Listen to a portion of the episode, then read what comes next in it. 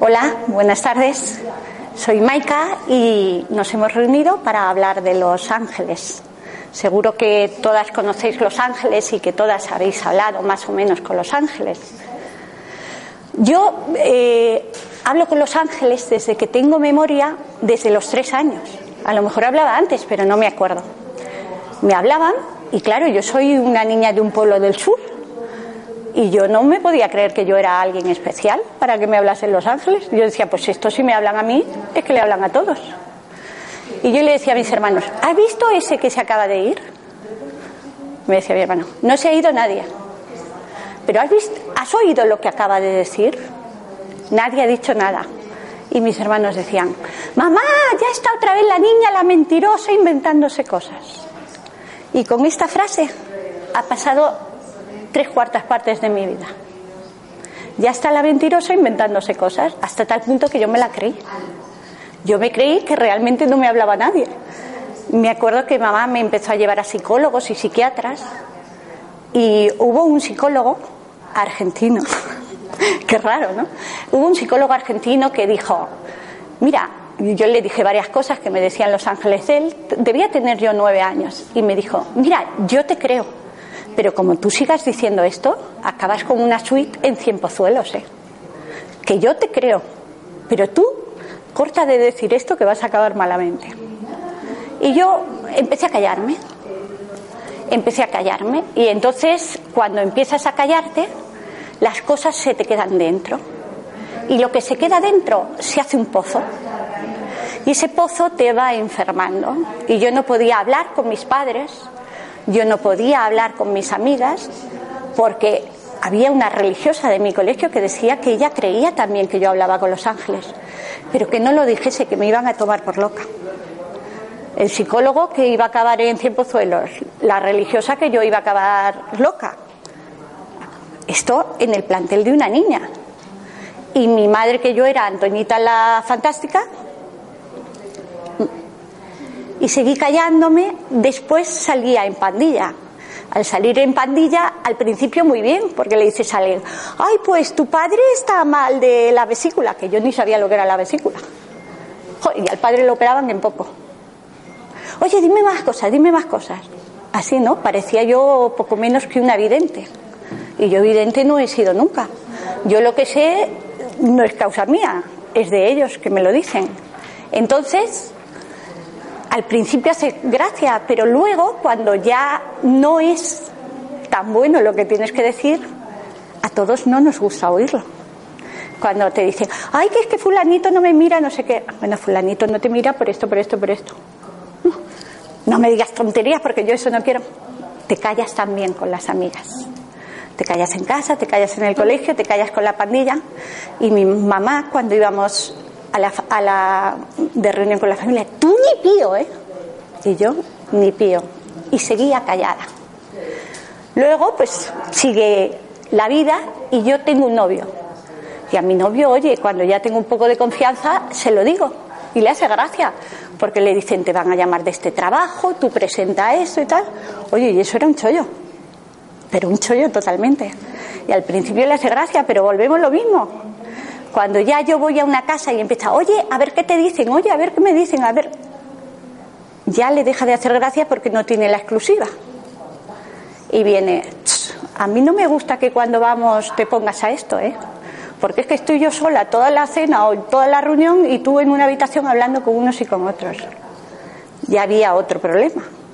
Decía, bueno, y un mensaje tan bonito y, y una cosa tan buena que puede ser. Y aquí se enfada todo el mundo. Yo Claro, debía ser un poco corta yo y decía, no, lo entiendo. Decía, si esto me lo dicen para que yo pueda ayudar a alguien y no me, dice, no me deja nadie que se lo diga, voy a explotar dentro. Me casé, me fui a viajar y exploté. No decía nada, exploté. Un día, eh, como me callaba, me callaba, me callaba, me callaba, me empezó a doler la espalda y la espalda y la espalda y la espalda. Diez hernias de disco. No una ni dos, ¿eh? dos tiene cualquiera. Yo tenía que tener unas pocas más. Diez. Me operaron dos y me hicieron. Eh, de otros saltos ya haremos otras pocas. Yo decía, pero por Dios, pero es que en mi vida, ¿pero cuántas vértebras tenemos? Le decía yo al médico. Porque si tengo ya 10 hernias con, con 30 años, con 30 y poco, ¿qué me espera a mí de la vida? Y me decía, pues es que no sé, porque es que tú fabricas hernias por toser, es que se te hacen hernias por nada. Y yo ahí dándole vueltas me di cuenta que yo me había negado a dar el mensaje de los ángeles, porque me traía muchos problemas, pues la gente no lo aceptaba. O a lo mejor era que yo no lo sabía dar bien, que eso también cuenta, ¿eh? Yo a veces patinaba, yo estaba al lado de una señora y decía, usted tiene el hígado mal. Y la otra señora se le ponían los pelos de punta, lógico. Entonces, a mí la energía, los ángeles me dicen por aquí lo que os está sucediendo a ti, a ti, a ti, a ti, a aquel. si yo todo eso me lo callo y no toma tierra por ningún lado, en mi columna que hizo explotó como una tubería. Y me regaló 10 hernias de disco. Bendita sea, no me regales ninguna más. Con la que tengo me apaño. Y me quedé, eh, me quedé con una minusvalía muy, muy importante, me quedé dependiendo de muchos medicamentos, me quedé en la cama, porque eran 10. Hasta que dije, bueno, esto hay que darle una salida porque uno no está en este mundo para estar en la cama y poco más. Y ahí una discapacidad, una discapacidad, una discapacidad hasta del 68%. Que esto siempre tiran para menos, nunca te dan de más.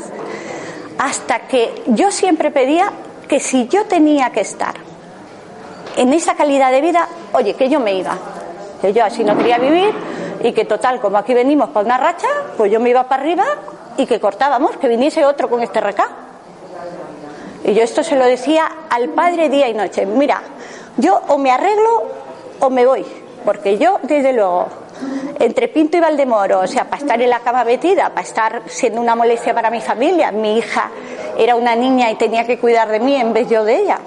Para mi marido era una carga, ¿no? Porque tener un enfermo en la familia siempre agobia mucho. Dije, mira, o me arreglo o me voy. Y entonces dije, va a ser que no va a ser el sistema de decirle esto o esto.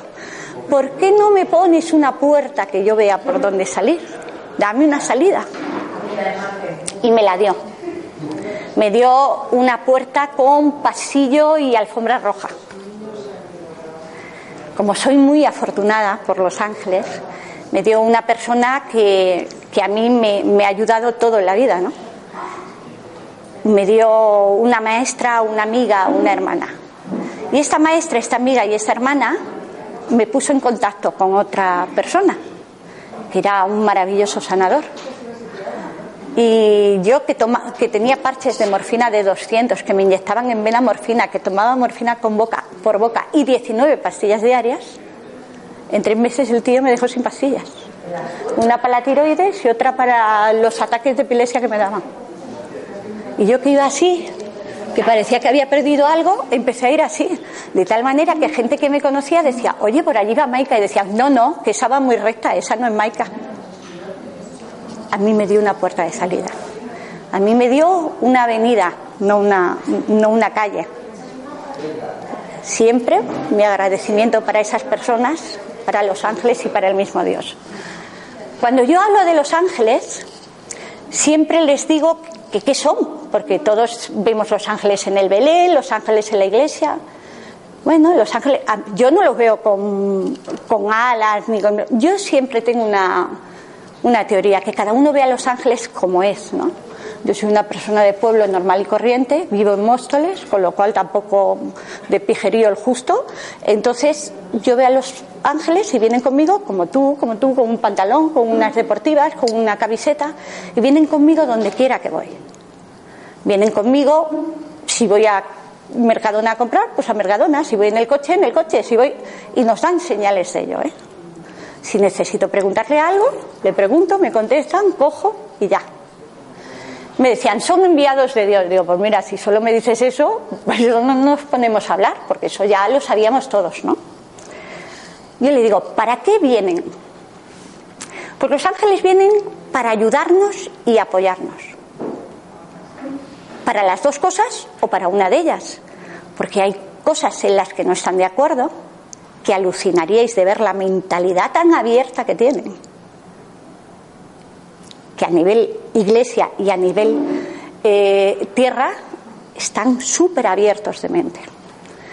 Y hay veces que no están de acuerdo contigo y entonces simplemente te apoyan, pero no te ayudan. Te apoyan y te sostienen. Evidentemente, si yo le digo que me ayude a robar el Museo de Sofía, no me van a ayudar, porque eso es algo contra la ley. Algo siempre que esté dentro de la ley normal, ¿no? Los ángeles son acumulativos. A mí me, mucha gente me dice, ay, es que yo solo los llamo para lo importante, importante. Pues yo los llamo para todo. Y mientras más los llamas, más están. Si yo le digo, ay, pues no sé qué color daría en el salón, y de pronto me dicen, pues un amarillo, pues yo lo pongo amarillo. Luego a lo mejor llega mi marido y me dice, pero ¿por qué tenemos el salón amarillo? Mira, yo lo he pensado así, los ángeles me han acompañado. Pues nada, salón amarillo. Pero mm, nos acompañan siempre, pero también nos están apoyando y además son acumulativos. Yo los yo si voy a comprar un detergente digo, ¿compro este o este? Oye, que esté mucho más caro. Y me dice, es igual que el otro, llévate el otro. Una crema de la cara. Yo antes gastaba mucho en las cremas de la cara, pues tengo la piel muy seca. Y, me gastaba un dineral en cremarse la cara. Y ahora le digo, ¿cuál de estas cojo? Esta, a tiro hecho. Genial. Bueno, es una ayuda maravillosa. Siempre, y mientras más los llamas, más cerca de ti están, porque son entidades que están cerca nuestro para hacernos el camino más fácil y abrirnos caminos.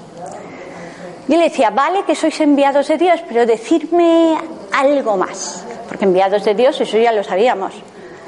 Y una vez me dijeron una frase que a mí se me quedó que era muy bonita. Los ángeles son la mano de Dios junto a la tuya. O sea, si te están ayudando, es como si te ayuda el mismo Padre. Pero fíjate que mucha gente me dice, pero es que yo no creo en Dios. Bueno, me da igual, ¿crees en el universo? Pues la mano del universo. ¿Tú crees en Buda? Pues la mano de Buda. ¿Tú en quién crees? ¿En quién tú creas? Pues el, el ayudante de cámara te ayuda. Lo puedes meter en todos los géneros, en todas las ideas, porque todos creemos en algo. ¿No? unos en una cosa, otros en otra. Yo estoy educada en la religión eh, católica, pero bueno, el que tenga otra, que lo ponga a, su, a la deidad que tenga. Cuando yo le decía, yo al principio los ángeles venían a mí, ¿no? Y venían a mí, claro, y yo decía, bueno, si vienen ellos, yo tampoco los puedo llamar, porque estaban conmigo y si los necesito algo. Y me decían, llámalos siempre soplando soplando. Y yo decía, pero soplando, yo soy muy preguntona, ya se ve, ¿no? ¿Soplando por qué? Y decía, porque los ángeles son un soplo de aire fresco en tu vida. Cuando ya estás que no puedes más, cuando en esta habitación hay calefacción, somos 35, no hay ventana, cuando ya abres la puerta o abres un cristal y entra ese aire renovado, esos son los ángeles. Y os puedo decir que en la experiencia que yo tengo, a veces estamos en un grupo de bastantes personas, a lo mejor de 20 personas, de 15 personas, están todas muy jaleosas. Y la mejor manera de que bajen revoluciones es hacer una rueda de ángeles. Bajan los ángeles, le contestan preguntas a las personas y se queda una energía como si hubiesen pasado niños muy calmados, muy tranquilos, porque tienen una vibración muy alta, pero siempre de amor y de respeto.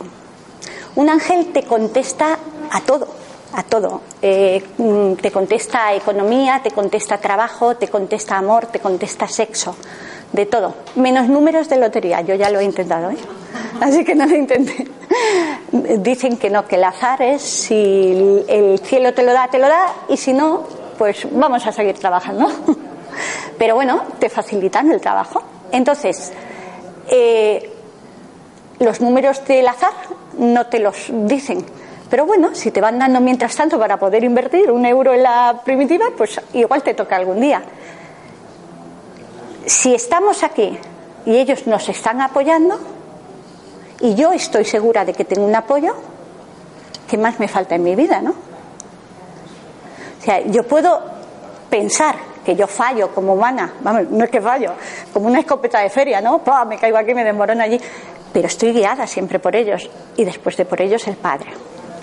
Mucha gente me dice, yo tengo un ángel en mi vida. Digo, ¿solo uno? Sí, sí, mi madre que se murió. No, vamos a ver, vamos a guardar las prioridades, que esto es como el ejército. Aquí estamos los vivos, aquí están los que se suicidan, que han hecho uso de su libre albedrío. Aquí están los ángeles, perdón, los muertos, los difuntos. Y aquí están los ángeles y los santos. Entonces, mi madre me querría como a nadie, digo yo, que me debía de querer, pero nunca va a ser un ángel mío, porque el único ángel que ha sido humano es Metatron. Entonces, ningún humano, aparte de Metatron, que el Hijo está a la izquierda de Dios Padre y Metatron a la derecha, ha sido humano. Con lo cual, la gente me dice, no, no, si se murió mi padre yo tengo un ángel. Bueno, ponle el nombre que quieras. Puedes tener un guía, puedes tener un apoyo, puedes tener una persona que te cuida, pero no tienes un ángel. Y en esto, de verdad que hay muchísimo error. Todo el mundo dice, no, no, yo sé que tengo de ángel a mí. Yo perdí un bebé y tengo de ángel a aquel bebé que perdí. Oye, si le va bien, yo no soy nadie para cambiarle las ideas, pero no es así. Otra cosa que hacemos, habitualmente, mucha gente le pedimos a los difuntos, yo no sé aquí en Madrid, pero por ejemplo en Andalucía, se ha vuelto tu padre, no sé qué, te vas a presentar a una oposición, ay papá, échame una mano que apruebe. No. Vamos a ver, tú estás aquí, los difuntos aquí, los ángeles aquí. Los difuntos, si los llamas, papá, ayúdame, papá, ayuda al niño, papá, que me surja la economía, papá, protégenos, le estás cortando el camino los estás volviendo a traer a la tierra cada vez que los llamas. O sea, porque no te pueden gritar, pero si no te dirían, déjame en paz, Dios mío, que no me dejas avanzar. Yo tengo muchas personas que me dicen, bueno, yo murió mi padre y le pongo una vela todos los días delante. Digo, anda, que se estará acordando de ti. Porque mientras se quiere elevar, tú le estás poniendo una luz y, y lo traes a tierra. Y esto no os creáis, seguro que alguna lo hacéis, porque yo lo he hecho, alguna lo hacéis y conocéis a gente que lo haga. Dice, no, no, pero si yo la vela se la pongo a mi padre porque quería mucho a mi padre. Ya, pero estás llamando con la luz a tierra. Le estás diciendo que venga. No lo dejas coger su situación. Y si encima le dices que en septiembre te presentas a, unas, eh, a un examen y que por favor que te ayude, menos que menos lo dejas. Lo estás trayendo a tierra. O sea, a lo mejor el Señor lleva 20 años difunto y tú no lo has dejado irse al sitio que está, no está descansando. Y este error, no por más amplio cometido, es menos, ¿eh? o sea, casi todo el mundo lo hace en algún punto.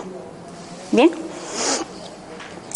La energía de los ángeles es muy clara y muy definida. Siempre te contestan a lo que preguntan. No te van a contestar con evasivas, nunca. Pero sí contestan desde el amor y el respeto. Y aunque tú todos los días nos veamos lunes, martes, miércoles, jueves, viernes, sábado y domingo, y todos los días le preguntes lo mismo, todos los días te van a dar una respuesta diferente para llegar al mismo final, porque el final hay uno. Pero ni te van a decir, mira que eres pesada, pero esto ya te lo contesté yo hace un mes, pero esto ya te lo dije hace una semana. Otra vez el tema, no. Nuevamente van a retomar el tema y te lo van a explicar de otra manera para que lo entiendas. Algunas veces en reuniones nos ha pasado que han asistido niños y los niños querían preguntar y las mamás inmediatamente, no pregunte el niño que no pregunta, déjalo que pregunte, no pasa nada. Venga, que pregunte. Cuando los ángeles se dirigen a un niño, le hablan con el lenguaje del niño. En una reunión que recuerdo en el sur de España, había un niño que decía que si estaba preparado para tener otra mascota porque la suya se había muerto. Y yo digo, a ver cómo salen de esta Los Ángeles, porque el lío es. Y la madre, no, no, no, mascotas no, no, no, no, no, mascotas no. y le comentan los ángeles, y que si había sido un buen dueño de su mascota. Y le dicen los ángeles, por supuesto que ha sido un buen dueño, aunque a veces lo has estresado y a veces se te ha olvidado darle de comer o lo has jaleado demasiado. Y por supuesto que estás perfectamente preparado para tener otra mascota. Tú puedes cuidar de otro animalito, porque tú eres consciente, lo deseas, lo quieres, lo vas a cuidar. Pero vives en casa de tus papás. Tienes que tener el permiso de tus padres. Es que no me dejan. Bueno, pues el día que seas mayor, en tu casa, como si quieres tener un zoológico. Pero en el de tus papás te tienes que limitar a lo que ellos quieran. El niño se quedó súper tranquilo, yo me quedé alucinada y la mamá se quedó muy relajada y muy tranquila. Pero al niño le hablaban de su mascota que le había cuidado bien. Efectivamente parece que algunas veces le daban más trajín que otros, pero bueno, es una cosa normal de los animalitos y los niños, ¿no? Bueno.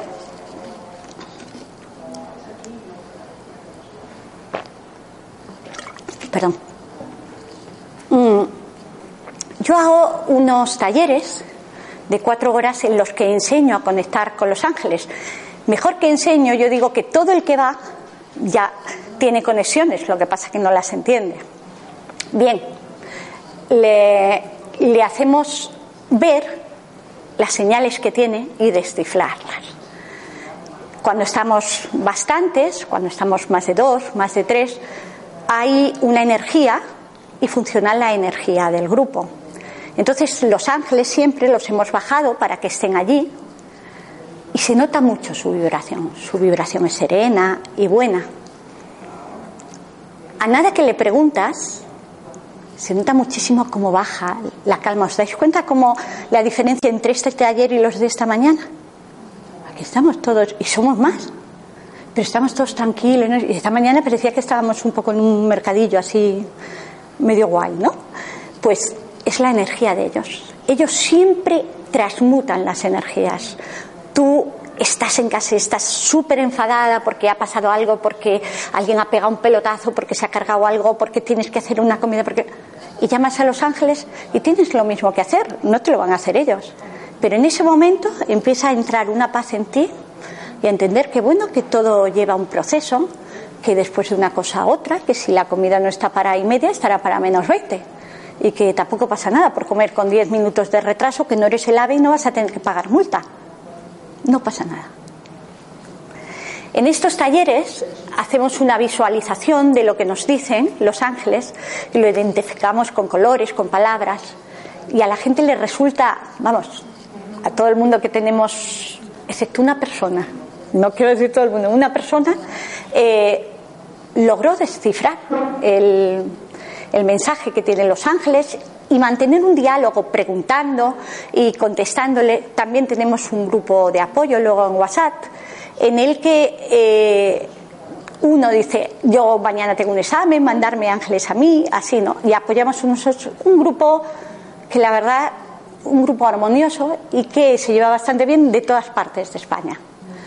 Y la gente está contenta. La gente dice, por lo general, que su vida ha cambiado de la energía de los ángeles, de conocer a los ángeles y de utilizarlos, entre comillas, ¿no? Porque son una herramienta más que tenemos. Es como si tú tienes un espejo maravilloso y lo tienes tapado con una lona. Si tienes un espejo maravilloso, por favor, mírate o pon lo que te dé luz o pon un chorro de luz que se dirija ahí, pero aprovechalo. Y esto lo tenemos todos, lo llevamos todos innato. Eh, seguramente a todos los que estamos aquí nos han enseñado de pequeños a rezar a los ángeles y si no los, los hemos oído o tenemos algo que empatizamos con los ángeles porque si no no habríamos venido. Cuando a mí un alumno me dice, me han contestado pero yo no estoy seguro de si son los ángeles. Digo, ¿cómo que no estás seguro? Sí, es que a ver si es que me creo yo que son los ángeles. Esto es una manera muy fácil de verlo, veréis. Los ángeles nunca juzgan, jamás. En cuanto metes la cabeza de un humano, ya estamos juzgando. Salvo que estemos con todo el juicio, no voy a juzgar, no voy a juzgar, yo me salgo desde fuera, yo no juzgo. Pero si no dice, yo en tu caso haría, es lo primero que nos sale a la gran mayoría, ¿no?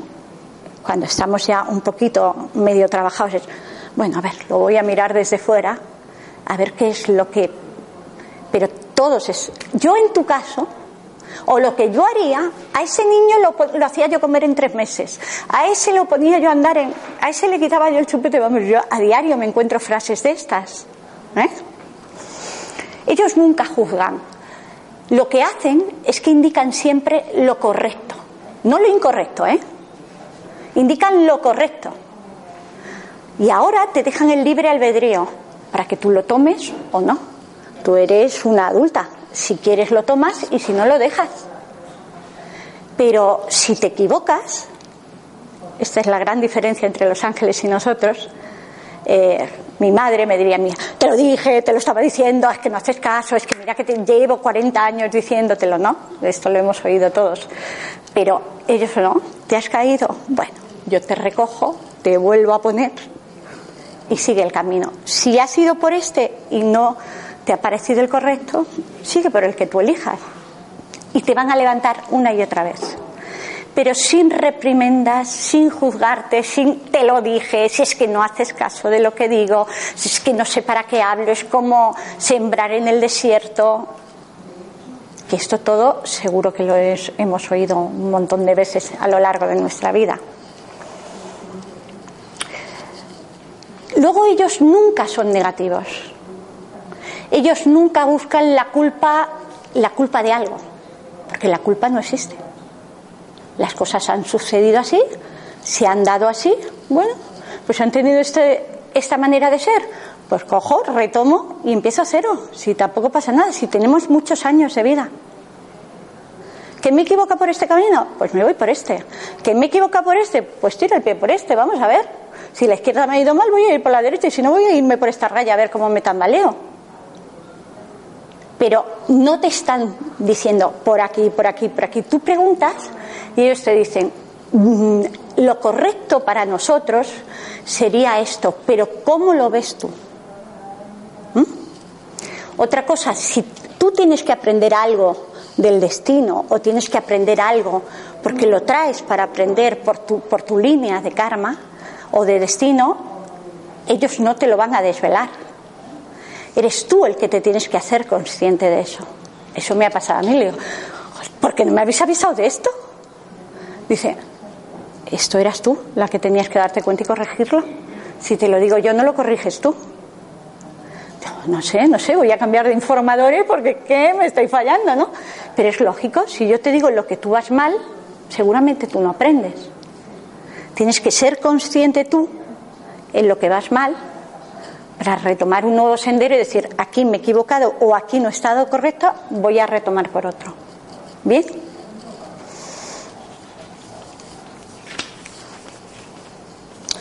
Los ángeles siempre, siempre trabajan con la conexión de cielo y tierra, igual que en arquetipos, ¿no? Ellos dicen que efectivamente es muy importante el espíritu, pero es muy importante que vivimos en esta tierra, que tengamos los pies en el suelo. Es lo mismo que el dinero. Mucha gente dice, es que yo doy Reiki y dicen que si lo cobro, mm, que está mal que lo cobre, porque es un don y que lo dé. Primero, el Reiki no es un don, que lo aprendes. Y en segundo lugar, si solo vives del Reiki y cuando vayas al supermercado que le dices, mire, no tengo dinero para el pan, pero doy un Reiki muy bueno Tú tienes unas necesidades de vida.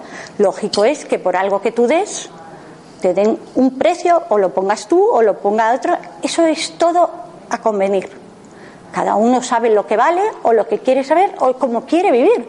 Hay gente que dice, yo prefiero hacer una consulta al día y cobrar 200 euros y dice, pues yo prefiero hacer 10 y cobrar 20.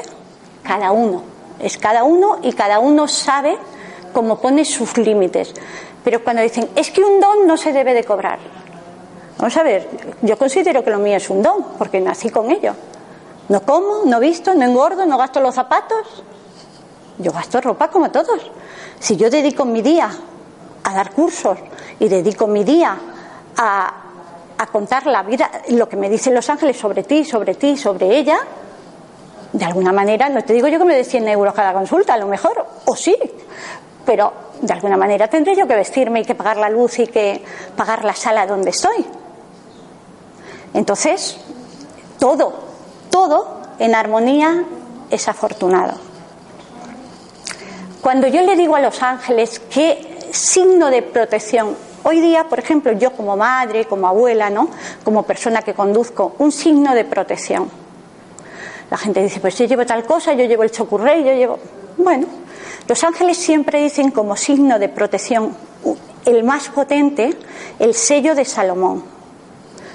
Es un triángulo equilátero hacia abajo y un triángulo equilátero que lo cruza hacia arriba y mínimo tres vueltas. Yo digo mínimo porque yo son las que doy, cada uno que dé las que quiera. Tres vueltas en sentido a las agujas del reloj. Este símbolo, en pequeñito, es bueno ponerlo en el umbral de tu casa por dentro. Si lo dibujas en un papel y lo pones o lo recortas de una revista o del mismo Google, lo bajas y lo pones, todo el que cruce la puerta está protegido entrando o saliendo. Yo lo tengo en la guantera del coche, ¿no? Y bueno, en la cartera, si quieres, para que no. Yo, si, si algún día me roban, que me devuelvan los documentos, que es lo que más lío te hacen, ¿no? ¿Vale? Todos tenemos derechos a protegernos. Y si no, si tú te das cuenta que no lo tienes y sales, simplemente te haces un triángulo hacia abajo, otro hacia arriba, tres vueltas en sentido de las agujas del reloj y sigues caminando porque estás atravesando ese símbolo. ¿Me explico? ¿Sí? Los ángeles son un signo de amor mm, divino, ante todo y entre todos. Eh, lo que pasa es que antiguamente eh, todo lo que estaba en lo espiritual, todo lo que estaba de ángeles, eh, de filosofía, de todo eso, se quería tener oculto, como que solo estuviese al alcance de unos pocos. Y hoy por hoy ya no quieren que sea así. Quieren que esté al alcance de todo el que quiera realmente saberlo. Que no te tengas que ir a un monasterio a aprenderlo o que te tengas que tirar 10 horas eh, para irte a un monte para que te lo digan. Podemos hablarlo aquí o ahí fuera con un té y no pasa nada porque no es nada que esté en lo oculto, no es nada feo, no es nada que haya que esconder. Hasta ahora yo no he dicho nada que sea ofensivo o feo, solo cosas que te pueden ayudar. Entonces, ¿por qué tiene que estar en lo oculto? Y ellos siempre dicen que la sabiduría es del pueblo. Que bueno, que el que tiene dinero se puede ir a donde quiera, pero el que no se tiene que mover para aprender. Y entonces, que esté al alcance de quien quiera adquirirlo. Ellos siempre dicen que el que cree, crea. Y a mí esta frase yo la tengo bastante como lema. A veces, no siempre, perdón.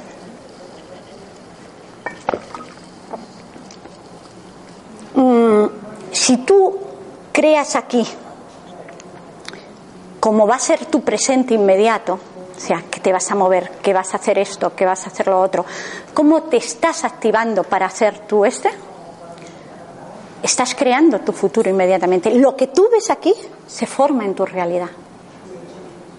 Entonces, el que crea aquí, si tú eres capaz de verlo con colores, tú ahora te ves, pues yo qué sé, mañana aquí con tu cartel, con tu no sé qué, con tu copa de agua y, diciendo una esta de siete horas. Si tú te ves aquí y te ves con tu ropa, con tu peinado, te ves. Eso se da, porque realmente no es otra cosa que co-crear la realidad, ¿no? y que se cocrea la realidad, estamos de acuerdo.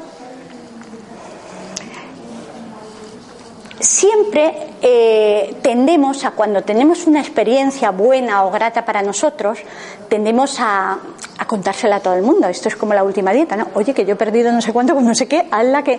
Pues esto es lo mismo. Oye, que a mí con los ángeles me va muy bien, que vete a hacer un taller de los ángeles, que vete, que fenomenal, que estupendo, que muy bien nos dicen que no tratemos de convencer a nadie, que hagamos lo que nosotros creamos que debemos hacer, porque eh, cuando uno está preparado, realmente aparece el maestro. Entonces, a lo mejor yo te estoy hablando de Reiki y tú dices, re, re, vendrá de rey, rey, R, re, yo qué sé, una nota musical, qué sé yo, porque tienes la cabeza en cualquier cosa menos en eso. Mientras que cuando tú me preguntas un día, oye, ¿y eso de los ángeles qué es? Pues mira, esto es tal, y te digo un poco, y me callo. Si tú quieres saber más, yo te voy a contar, pero si no quieres, ¿para qué te cuento? Tú vas a decir, ¡ay, qué peñazo! Menos mal que se ha ido, dame una aspirina o algo porque tengo la cabeza loca. Yo me estoy esforzando, estoy perdiendo una energía que no merece la pena y realmente tú no tienes interés, lo único que voy a conseguir es que cojas antipatía a ese tema y me rehuyas porque soy una pesada hablando de ese tema. Si a ti te va bien un tema, hazlo. Que vean los demás que a ti te va bien, que vean el cambio en ti, porque es evidente, cuando tú te mueves, todo se mueve. Si yo ahora me desplazo aquí, mi cuerpo se viene aquí para compensar, ¿no? Entonces, si tú te mueves, tu familia se mueve y todo se mueve. Si tú empiezas a hacer un cambio con los ángeles y en tu vida empiezas a armonizarla con ángeles, lo notan tu familia, en tu trabajo, eh, tus vecinos. Dice tu madre, ¿qué te has hecho? A mí gente que me decía, mm, que le decían gente del trabajo, ¿te has hecho algo en la cara? Porque estaban mm, con más luz, no eran más bonitas, porque no se puede estar más bonito de lo que eres, ¿no? Pero sí tenían otra luz, tenían una luz más armónica y efectivamente tenían un canal distinto y estaban, estaban contentas, tenían ganas de vivir. Y la alegría de vida es muy importante, llevarla en, el momento. Y los ángeles te ayudan, te ayudan a tirar, te ayudan a estar y también a ver todo un poco en referencia, ¿no? En que, oye, que no es tanto, que, bueno, que todos tenemos una carga, que tú es una, que tú es otra, que aquel es otra, que el otro es otra, que uno tiene una madre, que otro un hijo, que que en la vida todos estamos para enterarnos que estamos y tenemos cosas, pero el problema no son las cosas, está en cómo las llevemos. ¿Eh? Eh, a mí hay una frase que me gusta mucho que dicen ellos, enseña con amor a todo el que te pida consejo y no contestes nunca sin pedir permiso a su ser divino. Yo esto, eh, antes, hace años, ¿no? Pues iba a eso, iba a la panadería y le decía a la señora, uy, usted tiene el hígado mal. Y la señora huía como, efectivamente, a la semana a lo mejor lo operaban del hígado. Si yo no estaba equivocada, pero era la manera de decirlo. Es como si tú vas a una consulta y te dicen, tu marido es un sinvergüenza. Hombre, eso no se puede decir así. Pueden decir, bueno, tu marido le gusta salir y tiene una faceta que es, eh, le gusta mucho mm, eh, relacionarse, y igual no tenéis los mismos gustos, no vais juntos. Tu marido es un sinvergüenza, tú eres una cornuda, eso no. Entonces yo tenía la otra y yo era, uy, usted tiene el hígado mal.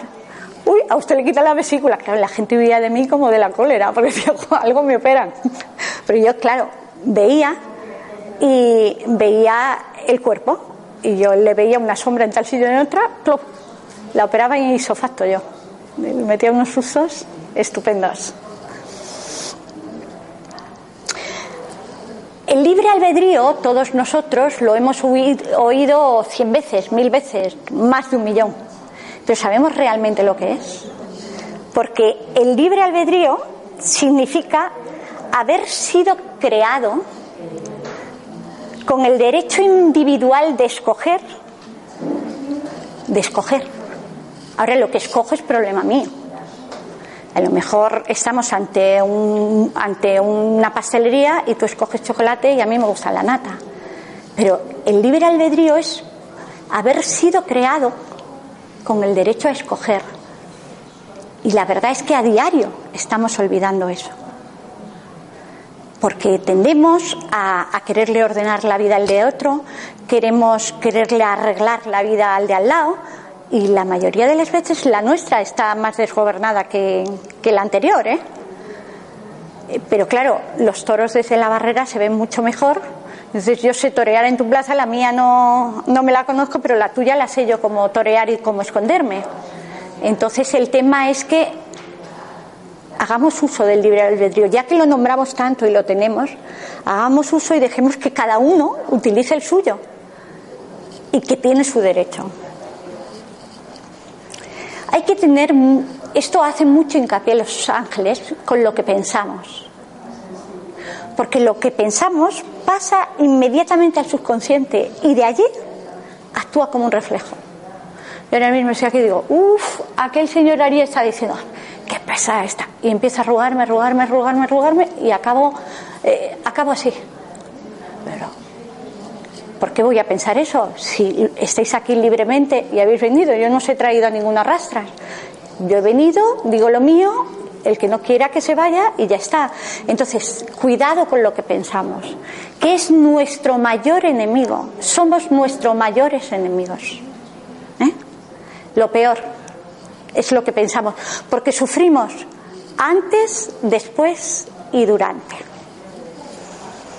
Deciros también que tengo una oración que me dieron los ángeles, escrita por ellos, eh, que se hace 33 veces, o 11 días, o 22 días, antes en otro momento hemos hablado de los números maestros, para mantener el canal abierto.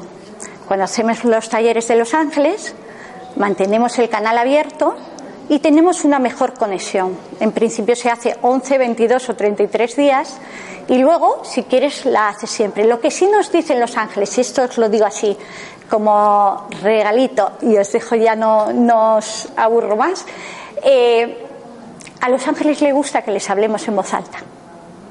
Pidámosle lo que sea en voz alta, verbalicémoslo. ¿De acuerdo? Muchas gracias y buenas tardes. Perdón. La oración la digo, yo ahora te doy una copia si quieres, pero vamos, la digo después de, de, de, hacer el taller, pero no me importa dártela. Es dictada por ellos. Parece una oración para niños. Nada, si podéis sacar copias y pasárselas, si, si no quedamos y te la mando por WhatsApp o algo. Pero si es una oración que, que parece de niños, pero de verdad que va limpiando mucho el canal y yo al principio me enfadé un poco con ellos, pero digo, pues si esto, esto parece